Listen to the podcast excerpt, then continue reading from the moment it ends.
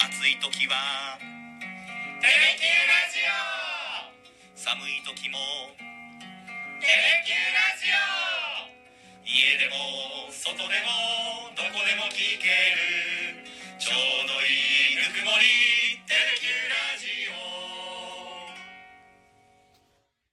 オさあ、たくなる9回目の放送です。はい。お疲皆さん1週間お疲れ様でしれた。様でした。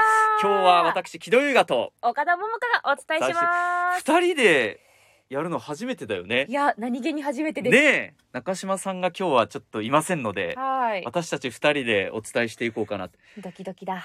特にさ、金曜日は岡田さん必ずと言っていいほど中継に出てるじゃん。そうなんですよ。外に出てることが多くてですね。ねで、私ももどっか、どっかに行ってるのいで、つもね、いらっしゃらないんでね、全然合わないですもんね。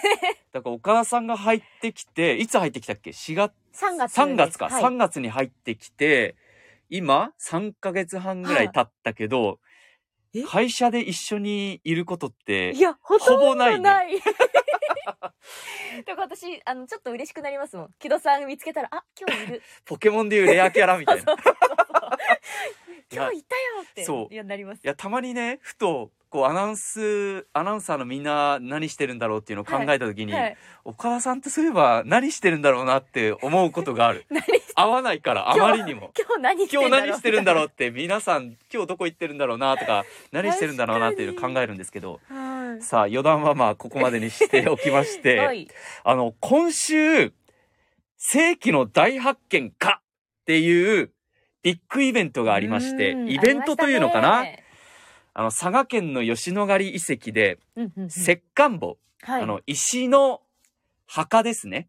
墓が見つかったっていうような話があって、うんそれを掘り起こしたら何かが出てくるんじゃないかと。いうことで、何が出てくるんだろうっていうのの取材に私ちょっと行ってきたんですけど、はい、私すごいワクワクしてそう何が出てくるんだろう明日のニュース楽しみだなと思ってましたでしょはい、私もだからあの前佐賀のテレビ局にいたのであ吉野ヶ里遺跡って結構行ってたんですよ。なるほどでだ吉野ヶ里遺跡っていろんなものが出土したっていうのはしてたんですけど、はいそもそもあれ10年ぶりの調査だったんで今回。あそんなにずっとしてなかったんですかそうそうそうへーなので私は11年目なのでキャリアが。おだから調査自体は初めてだったんですよ今回。はいその中で石棺墓が出てきたうわ弥生時代後期の石棺墓が出てきたって言われていてさあ何が出てきたんだろうそうですよワクワクですよ ワクワクさんで私行ったんですよ。はいはいはいはいワクワクさんワクワクさんねで作ってワクワクじゃじじゃない方ゃで。なくてそう、作られたものじゃないんですけ ど、掘ったら出てきたって言って、開けました。土を掘りました。空っぽでしたっていうあー話辛でい。え残嘘だろって思ったんですけど、それでも佐賀県の人は、念、うん、いや、これは高貴な人、まあ、位の高い人が、ここに埋葬されてたんじゃないかっておっしゃってて、うーん何もないのに。なんでわかるんですかはって思うじゃないですか。はいなんでだろうで、この目で見たんですよ、あの石棺墓。いはいはいそしたら、石の周りに白い石なんですけど、はいはいはい白い石が、なんか赤くなってるんですよ。赤土じゃなくては土の影響じゃなくて、それを調べると、そのはい顔料って、赤はいはいはいい顔料が塗られていて、それは本当に位が高い人しか当時使ってなかった。あ埋葬するときに。えだから白い石に囲まれてるんだけど、赤いんですよ、なんか。石棺墓が。ー塗ってあった跡が今もそ染うみつそういそうてるというかそうのまま残ってるっていうというふうにおっしゃってて、確かに目で、はあこの目で見たんですけど、赤く塗られてました。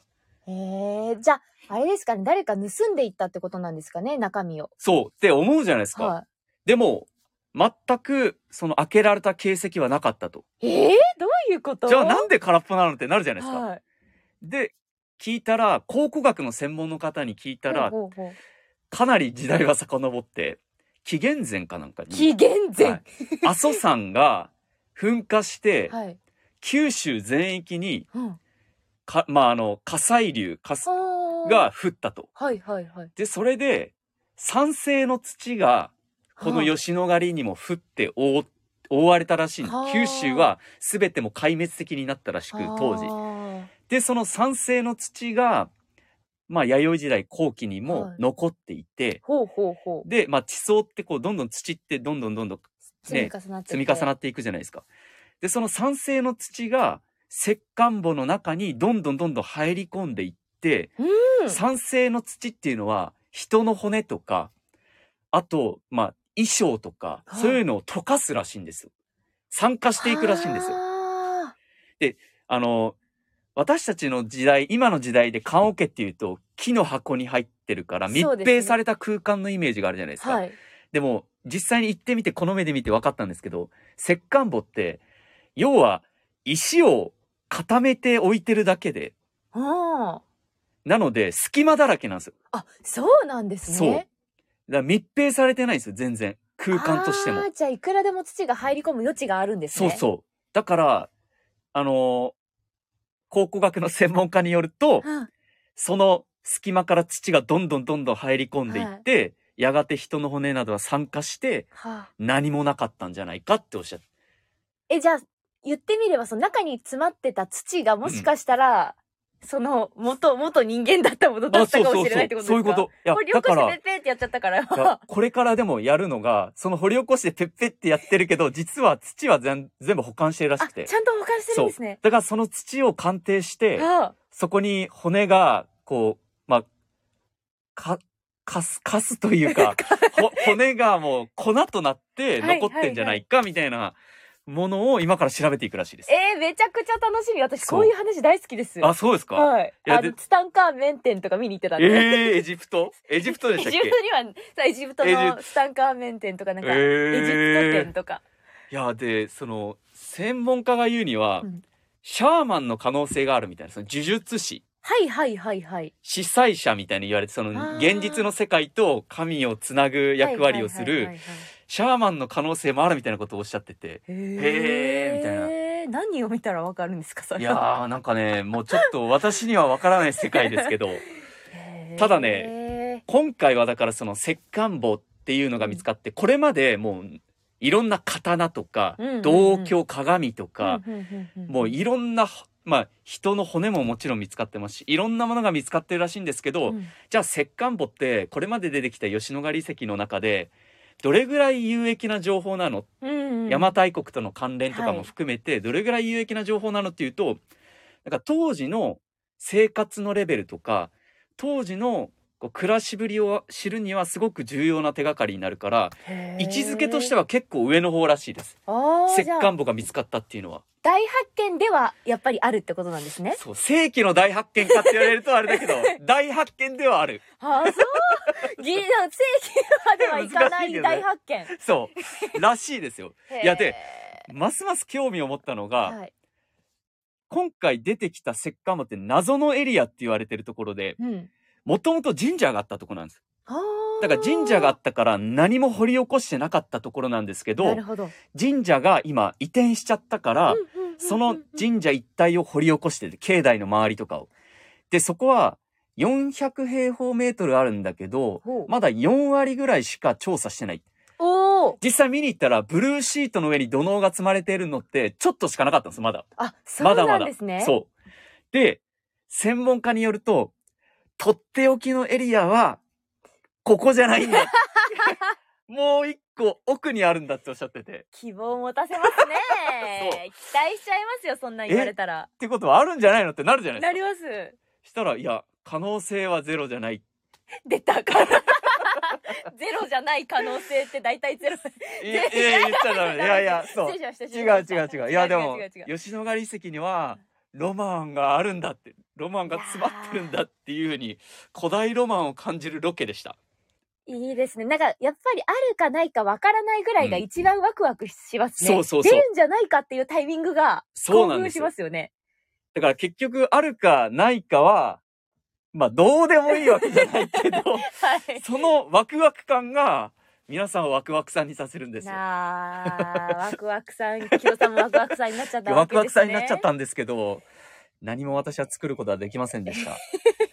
ということで、はいあのーまあ、世紀の大発見かって話で、タクナルのニュースなので、今の話も皆さんぜひ、こう、話したくなるようなニュースなんですけど、もう一つう今んうん日は、発掘現場の面白用語辞典っていうのをちょっと調べてきたんで、おう調べてきたというか中島さんに調べてもら って授かったんですけど、今資料が手元にそねうございますねちょっと、岡田さんにほう質問していいですかはい発掘現場の面白用語辞典です。はいだから、テレビ業界でも、押し、押してるよ、巻いてるよとか、あー時間過ぎてるよ、時間今余ってるよとかあるじゃないですか。はありますねそういう業界用語的なものの考古学の考古業界で使われている用語おおをちょっとクイズで出すんでおう皆さんにもちょっと考えてもらいたいなと思いますあ、としあきさんこんにちは吉野ヶ里公園付近一帯の空の広さもすごいですよねそうなんですよへえそうものすごくね広大な敷地なんで遮るものがないんだそうなんですいいで見すね晴らしも最高でした物見櫓って言ってねそのはいはいはい高いところから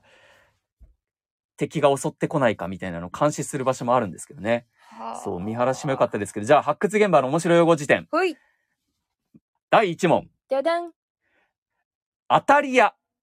当たり屋って当たり屋。 当たり屋ってあれじゃないですかドーンって車ぶつけて「あい金出せ」って いうそれそれですよね当たり屋ってねなっそてことはう。運転で言うとね。はいはっい。てことはそのイメージからするとですよええ。あれだなんかコンコンコンってやることコンコンコン、あ、あ発掘現場なんかで。発掘現場でなんかハンマーかなんかで、はいこうコンコンコンって打つみたいなあめっちゃお腹鳴ってますけど大丈夫ですあ。かちょっとお昼ご飯食べてないので、ダッシュで帰ってきたんで、今日はね、ちょっと別のロケに行ってたんですけど、正解で すか残念です。でしょうね違う気がしてまし た全然違います。当たり屋は、掘るたびになぜか重要な出土品やたくさんの遺構、遺物を見つけてしまう人。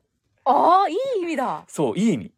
あで当たりだ当たりってくこじのと。当たりとかそういう意味でそういうこと当。たりを引くんだこいつはっていうことで当た当たりり屋屋なんだそうそうそうへーだからその人が掘るとなぜか出てくるみたいな。ここ惚れワンワン的な存在ですね当たり屋 そん本な人いるのかって感じがしますけ ど。当ですねそう。でもこれは考古業界ででは、まあ、いい意味で当たり屋っていうと、持ってるってことかな。運があるといううか、そういう人のことは当たり屋っていうらしいです。へえ初めて知りましたじゃあ次。第2問。ででん 生きている。生きているわ生きている生きている。考古業界で。ああ、生きている。はいはい。あれじゃないですかあの元の形のまま保存されてるあー。正解です。いやほぼ正解ですもう。すそう。ごい新しい時期の移行によって壊されずに原型を留めていること。あ正あ解。嬉しそういあ、だから、バッて掘った時に、うわ生きているって言うとさ、知らない人からすると、ええどういうことってなるけ ど。なります ね業界用語で言うと何もこう原型をとどめてて壊れてないみたいなはあ状態のことを生きているでもなかなか生きてるものに遭遇できなそうですそう、ね。あそれで言うとそうこの前見つかったのは石棺墓弥生時代後期なんですけど、はいその一個前って弥生時代中期とかは、うんうん亀棺ってわかりますわかりますわかります。亀缶をそのまあなんていうかなあのか亀の形したというかか亀缶亀の形してるかなえつ壺みたいなやつ、そうそうそう、。壺みたいな、あの亀缶を、あのーに人の骨が入ってるみたいなのがあー吉野ヶ里遺跡でたくさん見つかったらしいんですけど、おーそれは生きているっていうのはほとんどなくて、あー亀缶ってちょっと空気が入っただけで壊れるらしいんですよ。えーそうなんですか。う。そう、らしいです。専門家によると。だから生きているものはほとんどなかったって言ってました。そうで生もきているから逆逆にちょっとそういう発想が出てきたんですけど。そうなんですね。はいはということで、い。正解。正解です。やった。すごい。あとじゃあ2問出そうかなわ。皆さんどうですかさあ、じゃあ第3問。てれん。い鉛筆投げ。や いやわかんないですよ。鉛筆投げ。カタカナで鉛筆。鉛筆の鉛筆鉛。筆カタカナで。を投げる。ボールを 投げるとかの投げる鉛筆。を投げる。鉛筆投げ。鉛筆投げ。でもはいこれ発掘で使う言葉ってことですもんね。うん。鉛筆投げは隊長の得意技。体あー隊長。タイのはいはいはトいップの得意技らしいです。へーっていうふうに使うってことですかそう。鉛筆投げ。鉛あれし、なんか、じゃあヒント。はい。雪かきの時もこの技で、近所の人はみんな目が点になるらしいです。雪かきとかでも。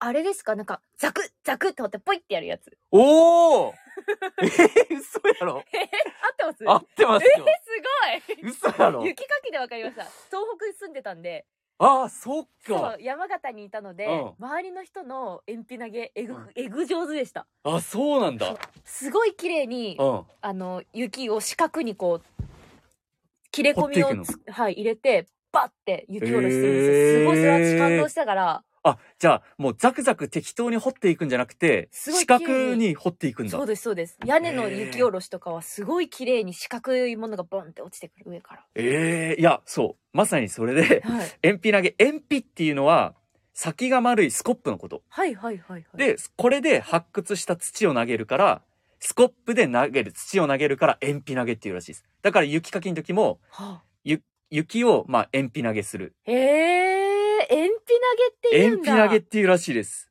皆さん知ってましたあ、としあきさん、専門用語面白いですね。おー面白い。なんか本当にためになりますねそう。ちょっと物知りになった気分これで最後のクイズ出していいですおかはい勝ち越せいきれまばす。ででん今、え、1勝2敗 ?2 勝1敗か。今2に勝勝1一敗敗。もう、今勝ち越してま今すけ勝ちど越。してますいきます。コンパネ。コンパネ。半端ねえ出てきたコンパネみたいな。 絶対違う。ぜ、コンパネコンパネ。ちなみにあ、違います、それは。あれですかあ、なんか、全部、はい。ほ、掘れました、みたいな。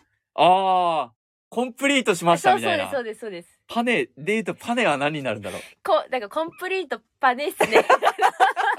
なんで、なんで高校業界なのに現代語なわけ 面白すぎるだろ。違う、違うか。いやー、面白い。あ、でもね、全然違います ね。でしょうね。 ベテラン作業員になってくると、状況を見て、厚さや大きさを見繕って差し出せるようになるらしいです。これ、これヒントですかヒント。厚さや、な、厚さを見繕って差し出せるようになるう。ん。状況を見繕って、は状況を見あ、て、はい。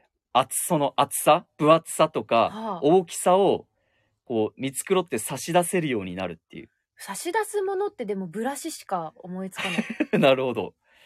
ブラシじゃないってことですね。コンクリートパネこうさっさっさってこう、はけ、はけみたー。いな。ハ。ケ。あ、コンパネは自分の仕事でも使います。ええーじゃあ、としあきさん正解をお願いします。お願いします。コンパネ。ちなみに、ヒント、お板ですよね。そ板う。板。コンクリートパネルの略。コンクリートパネル。コントロールパネルじゃなくて、コンクリートパネルの略で、コンプリ、コンプリートパネルじゃなくて、コンクリートパネルじゃなくて、、コンクリートパネルコンクリートパネルの略いや近いじゃないですか、結そう構。